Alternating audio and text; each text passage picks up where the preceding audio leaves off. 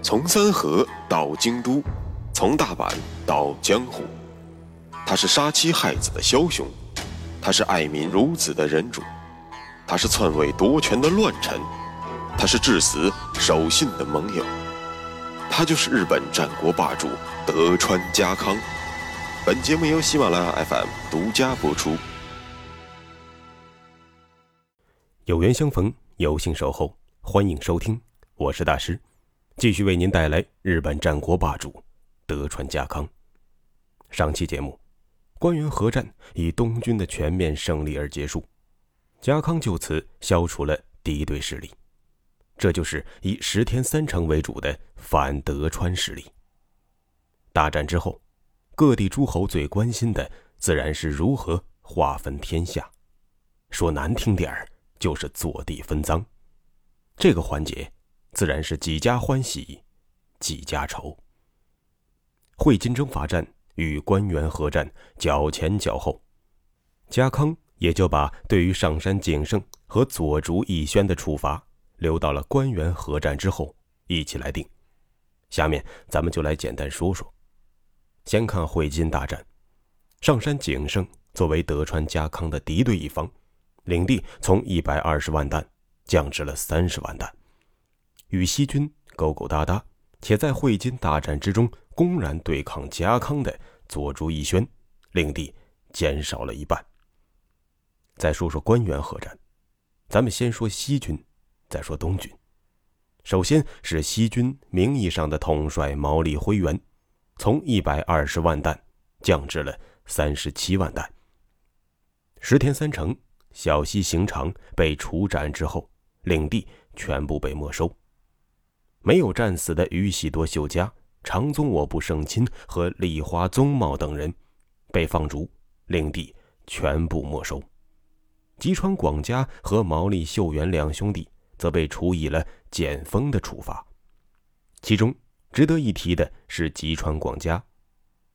这位兄弟由于成功的阻止了两万多西军加入战场，因此家康投桃报李，原本是准备给广家。加增领地的，但为什么最后却又是减封呢？原来，有情有义的广家是用自己对家康的功劳来抵充主家堂兄毛利辉元的罪过。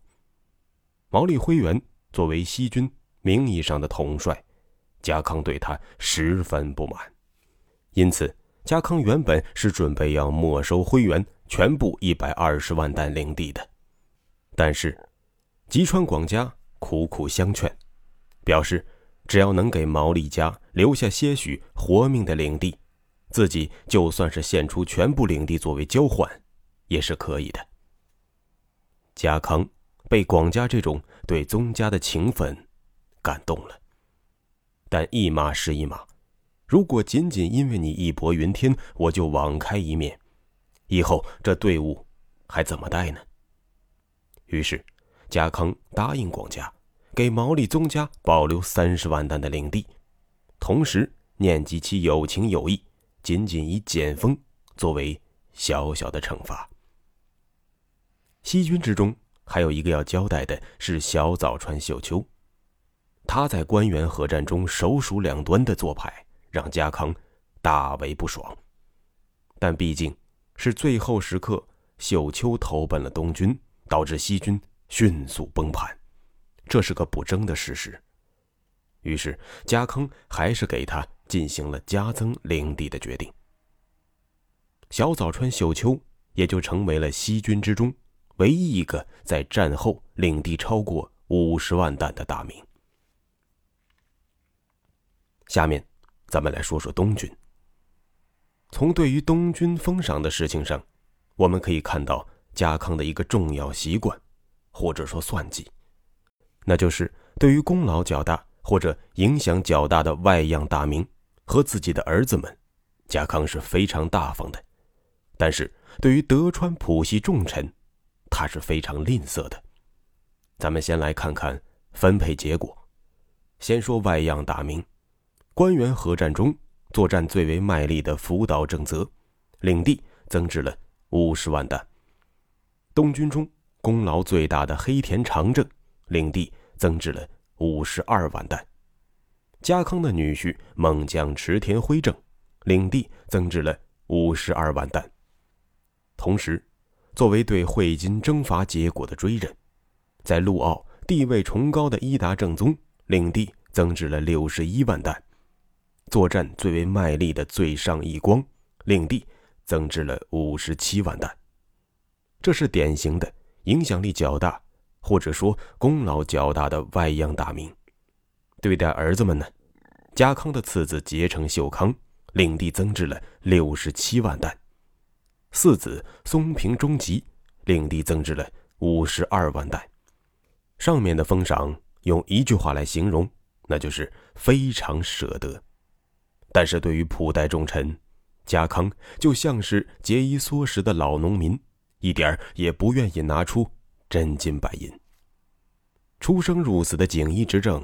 领地仅仅增至了十八万担，猛将本多忠胜，领地仅仅增至了十五万担。外养大名，儿子，仆代重臣，对于这三类人，家康的态度截然不同。我们应该问一句：为什么？据记载，这事儿在家康临去世之前，才对儿子秀忠道出了真因。打天下时，外样大名有功无过，所以必须厚待。此乃人心向背。我所生诸子，以后都是你幕父的拱卫之人，因此也必须厚待。至于普代重臣，你可以给他们治理天下的权利，但领地绝不能滥发。我德川氏。正是靠着凝聚力，无往而不胜。天下一旦有变，则我德川家还要依靠老三和人的力量去应对外样大名的挑战，而领地泛滥的结果，就是德川家分裂的开始。分裂的德川家经不起任何的风吹雨打。正因此，普代重臣绝不能。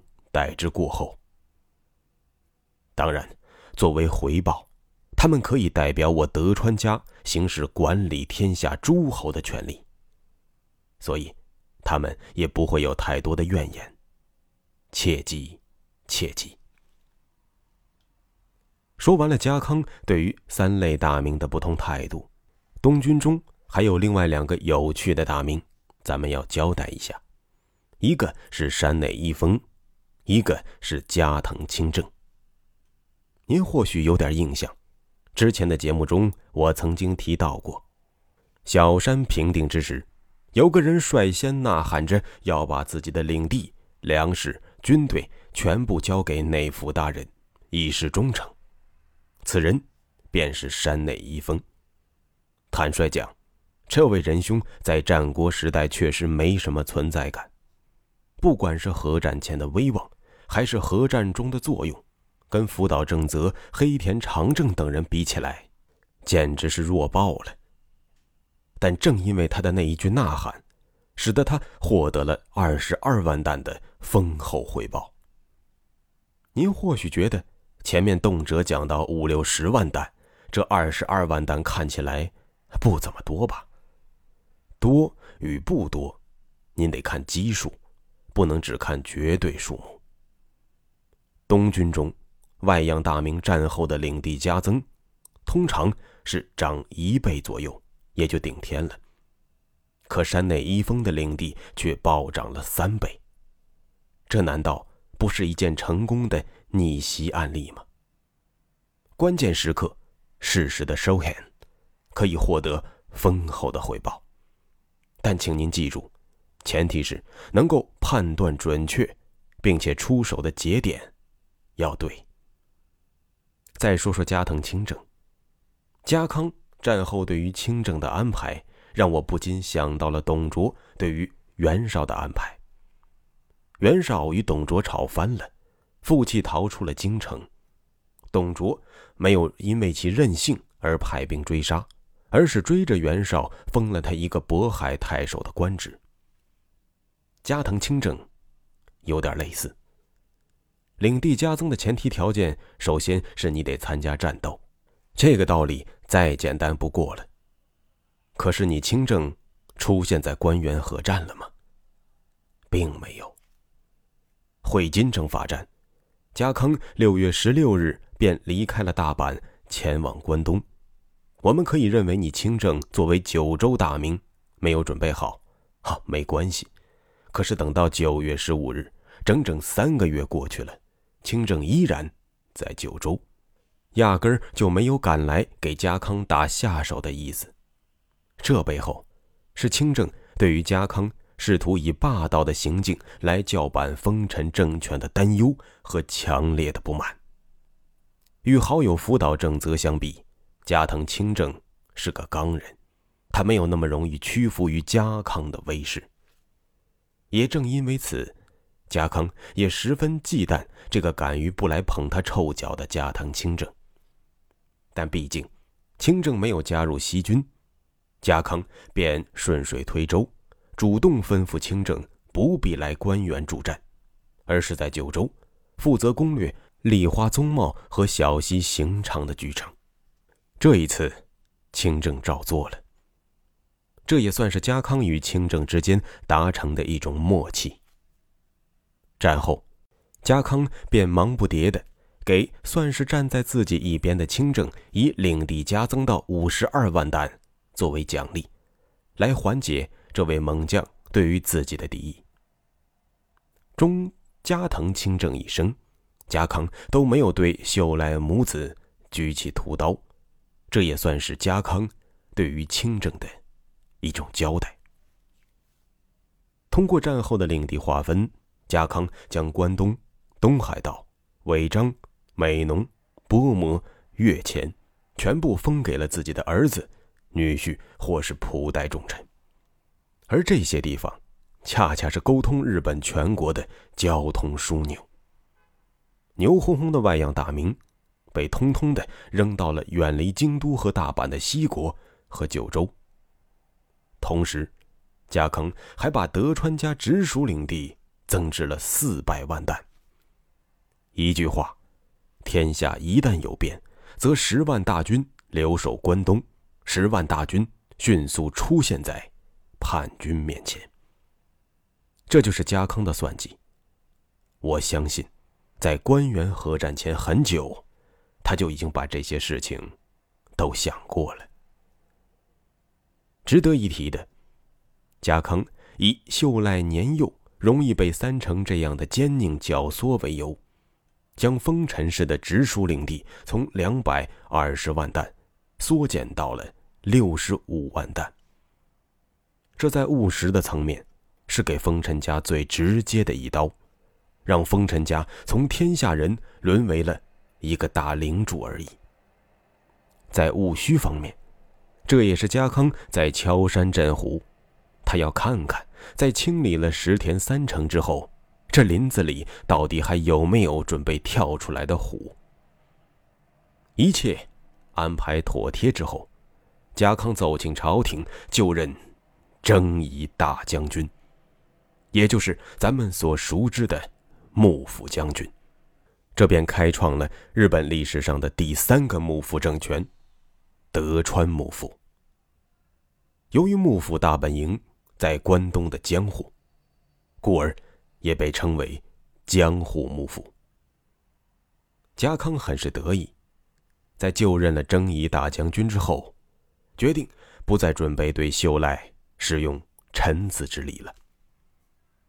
秀赖很尴尬。但他高傲而倔强的母亲，却不想让他这样尴尬的活着。谁都知道，这样的局面无法长久。德川和风尘如何相处，需要等待破局的节点。只是很多人都没有想到，会以最差的结局收场而已。下期节目，咱们接着说。穿过日本战国风云，看群雄如何逐鹿天下。欢迎订阅日本战国霸主德川家康，带你揭秘他的崛起之路。